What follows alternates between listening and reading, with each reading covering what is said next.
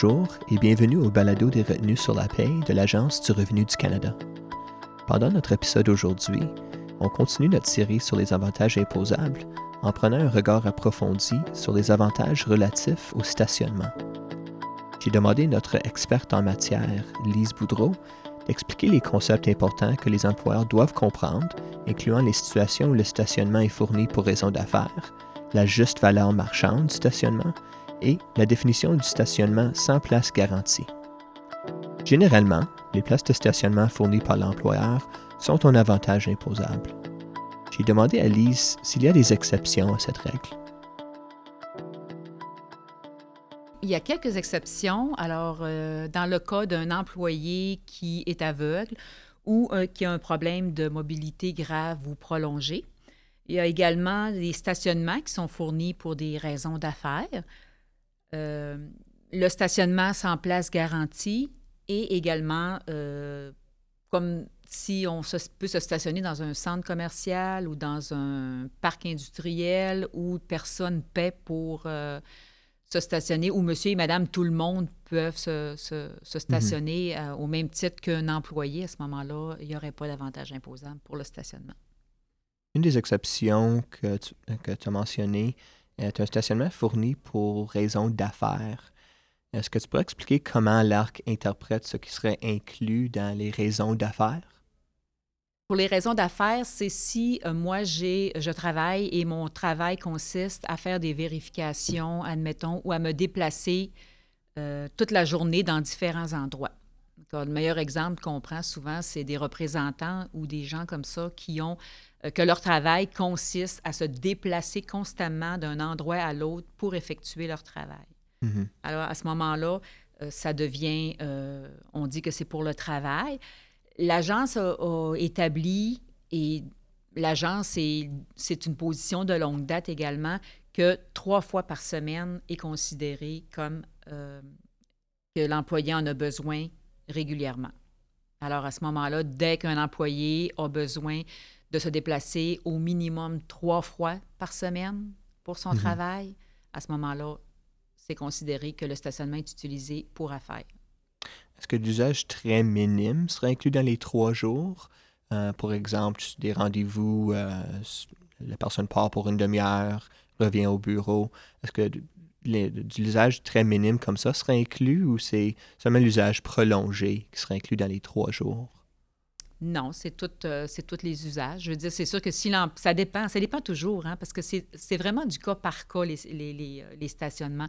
Mhm. Parce qu'il faut vérifier. C'est sûr que l'employé qui, qui, à tous les jours, il va juste une fois, mais toujours au même endroit, c'est pas nécessairement euh, relié pour affaire, puis que c'est il faut vraiment que ton, ton, emploi, dans ton contrat, ça soit indiqué que tu dois te déplacer, tu dois posséder un véhicule pour te déplacer régulièrement chez les mhm. clients. Il euh, faut que tu sortes régulièrement. Mais le, nombre de temps ou le moment ou le, le nombre d'heures par jour, c'est pas ça qui est important comme tel, comme d'avoir à se déplacer au moins trois fois par jour, euh, trois fois par mhm. semaine, excusez. Un autre sujet important est le concept de la juste valeur marchande par rapport au stationnement. Comment est-ce qu'un employeur peut déterminer la valeur d'une place de stationnement fournie à un employé? Euh, pour pouvoir déterminer, il peut toujours comparer avec ce qui se fait autour de, son, de, de son entreprise.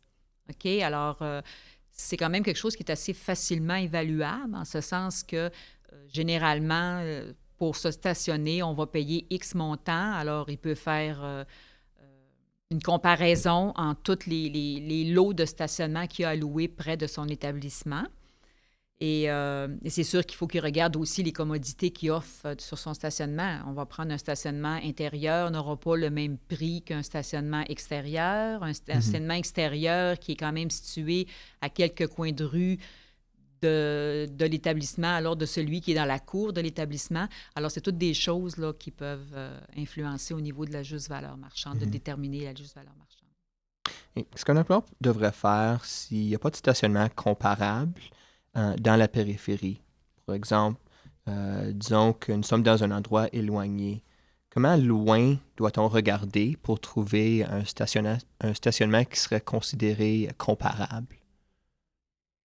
Ben, il arrive des, des, situations où il y en a pas, où la juste valeur marchande est, zéro. On va prendre euh, un stationnement dans une région où généralement tous les employeurs offrent gratuitement le stationnement à leurs employés. Il y a un employeur qui, lui, décide, avant, il ne le faisait pas, il décide de, d'offrir le stationnement, il essaie de comparer en entour, il n'y en a pas qui paient. À ce mhm. moment-là, on, compare que la on comprend que la juste valeur marchande est zéro. Alors, à ce moment-là, la valeur du stationnement serait zéro. Ça peut arriver. Mais c'est sûr que dans les grandes villes où ça paie en entour, bien là, à ce moment-là, il va avoir une valeur. Mais ça peut arriver, effectivement, que la valeur du stationnement soit zéro. S'il n'y a aucun comparable en entour, qu'il n'y a rien, qu'il n'y en a pas qui paie, mhm. c'est difficile d'établir un, montant. On n'a pas de comparable pour se, se justifier. Et comment est-ce que la valeur d'une place de stationnement serait affectée si l'employé ne l'utilise pas? Disons, pour exemple, l'employé en vacances, euh, la place de stationnement est libre. Est-ce que la valeur est affectée? Euh, non, parce que le stationnement est toujours disponible. OK? Alors, si moi, j'ai un stationnement qui est payé par mon employeur, il est disponible à l'année, je peux l'utiliser quand je veux. Si moi, j'en ai besoin le soir, si j'ai, ça prend une pause ou n'importe quoi, euh, je peux l'utiliser. Je peux prêter ma passe à n'importe qui pour qu'il l'utilise. alors, que, lorsque je suis en vacances, euh, je veux assister à un événement, je peux le prendre. Alors, dès qu'il est disponible à l'employé, à ce moment-là, euh, ça devient imposable.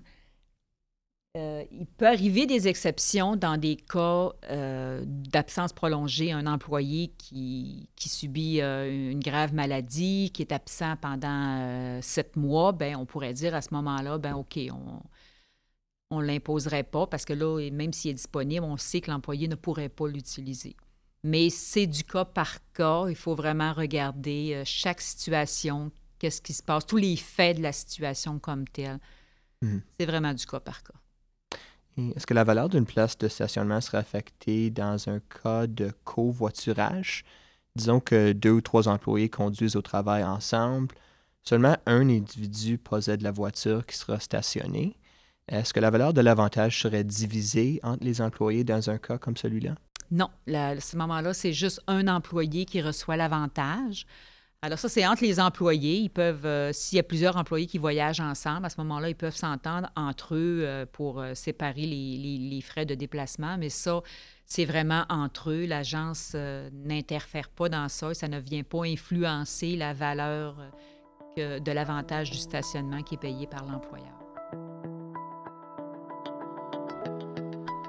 Après la pause, je demanderai à Lise à propos d'un des sujets les plus mal compris quand ça vient aux avantages relatifs au stationnement, les cas de stationnement sans place garantie. Restez avec nous. L'application mobile Rappel d'impôt d'entreprise permet aux entreprises de créer des rappels personnalisés pour les dates limites clés pour payer les acomptes provisionnels, les déclarations et les versements. Vous pouvez personnaliser et adapter le système de rappel pour les dates d'échéance de votre entreprise à l'aide des messages du calendrier ou de fenêtres contextuelles. Pour plus d'informations et pour télécharger l'application, visitez notre site web à arc.gc.ca et cliquez sur le lien d'application mobile au bas de la page d'accueil.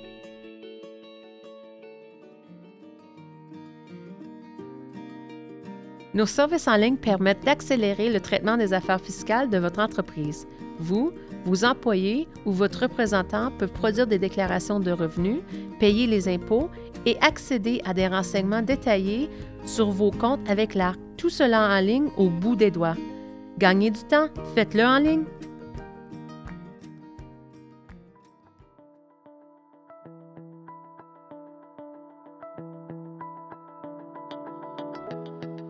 Une situation où la valeur d'une place de stationnement ne doit pas être inclue dans le revenu d'un employé est dans un cas de stationnement sans place garantie. J'ai demandé à Lise d'élaborer sur ce sujet pour nous aider à comprendre dans quelle situation ce concept s'applique. Alors, la situation d'un stationnement sans place garantie, c'est lorsqu'il y a beaucoup moins de stationnement disponible pour le nombre d'employés qui cherchent à avoir un stationnement. Alors, ce n'est pas le nombre de personnes dans l'entreprise, mais bien le nombre de personnes qui cherchent un stationnement. Parce que ce n'est pas tous les employés qui désirent avoir un stationnement. Alors, si moi, j'ai 100 employés, mais sur les 100, j'en ai 50 qui cherchent un stationnement et que j'ai 50 places de stationnement, ce n'est Mhm. pas un stationnement sans place garantie. Alors, c'est vraiment le nombre de stationnements est, est beaucoup moins élevé que le nombre de personnes qui veulent avoir un stationnement. Et pourquoi est-ce que la valeur d'une place de stationnement n'est pas inclue dans le revenu d'un employé dans un cas de stationnement sans place garantie? Dans les stationnements sans place garantie, c'est que ça demeure toujours un avantage. Par contre, la raison pour laquelle on ne l'impose pas, c'est que ça devient trop complexe, ça devient trop volumineux de, de suivre euh, qui en a eu un, qui en a pas eu. euh, euh, parce que si c'est vraiment aléatoire, alors si c'est que, bon, premier arrivé, premier servi, euh, tous mes employés veulent un stationnement, mais il y en a la moitié qui réussissent à en avoir un le matin, qui l'a eu, qui l'a pas Mhm. eu. À ce moment-là, ça devient une charge administrative qui est très élevée pour l'employeur. Et la situation peut changer de jour en jour aussi, là, euh, à ce moment-là, s'il n'y a pas vraiment de place comme telle. Une journée, je peux prendre mon véhicule, le jour, je ne le prends pas. euh, alors, il faut comprendre que c'est la, la charge administrative qui serait trop lourde. Là. Mhm. Et comment est-ce que cette situation est affectée par des fluctuations au niveau du personnel? Euh, je pense de mes expériences dans le passé où j'ai travaillé dans des édifices où, à certains temps durant l'année, une situation de stationnement sans place garantie existait, mais à un certain point durant l'année, des employés sont mis à pied et tout d'un coup, il y a moins d'employés que de places disponibles. Comment est-ce que des fluctuations de la sorte sont un facteur euh, dans cette situation? Ben, dans le fond, la situation est évaluée au jour le jour. C'est vraiment le nombre de, de stationnements versus le nombre d'employés qui veulent un stationnement. Alors, si j'ai 100 stationnements puis que j'ai 100 employés qui veulent un stationnement, fait qu'ils trouvent tout un stationnement à chaque jour, mais ils n'ont pas vraiment une place attribuée, c'est pas grave. Ce n'est pas un stationnement sans place garantie parce que tu es certain d'avoir une place. Et voilà, lorsque la situation change, ben, c'est pour ça qu'à ce moment-là, on, va dire ben c'est d'évaluer au jour le jour. C'est sûr que si c'est occasionnellement que les employés ne trouvent pas de stationnement, comme exemple, euh, euh, aujourd'hui, moi j'ai beaucoup de travailleurs qui sont travaillent à la maison. Euh, il y a une journée, je, convoque tout le monde pour un pour une, réunion d'urgence. On se ramasse avec le double d'employés qui normalement on aurait à mon édifice. Ben, c'est pas parce que les employés n'ont pas trouvé un stationnement cette journée-là qu'on va dire que c'est un stationnement sans place garantie. Ça, c'est occasionnel, donc c'est une exception, ça peut arriver. Il faut vraiment que ce soit sur une base régulière. C'est ça, exactement, a sur une base régulière. Euh, un bel exemple qu'on donne souvent aussi, c'est j'ai une usine, j'ai 500 employés qui sont répartis en deux quarts de travail. Donc 250, 250, et j'ai 300 stationnements. Bien, même si j'ai 500 employés puis j'ai seulement que 300 stationnements, c'est que les employés à leur quart de travail sont. C'est certain qu'ils vont avoir une place de stationnement. C'est pour ça qu'on dit que c'est vraiment le nombre de stationnements. Si j'ai 250 employés dans un quart de travail puis 250 dans l'autre versus que j'ai 300 stationnements, on voit que chaque employé peut trouver un stationnement. Mais si je compare mon 500 employés versus mes 300, ben là, je dis, hop, ça peut, il manque des stationnements, mais non. Parce que chaque employé à son quart de travail est certain d'avoir un, un stationnement. Donc, ce n'est pas un stationnement sans place garantie. Merci d'avoir écouté le balado des retenues sur la paye de l'ARC. Si vous avez des questions concernant cet épisode, si vous souhaitez faire un commentaire ou si vous souhaitez demander un sujet pour un épisode dans le futur, vous pouvez nous rejoindre par courriel à balado à cra arc.gc.ca. Nous aimerions attendre de vous.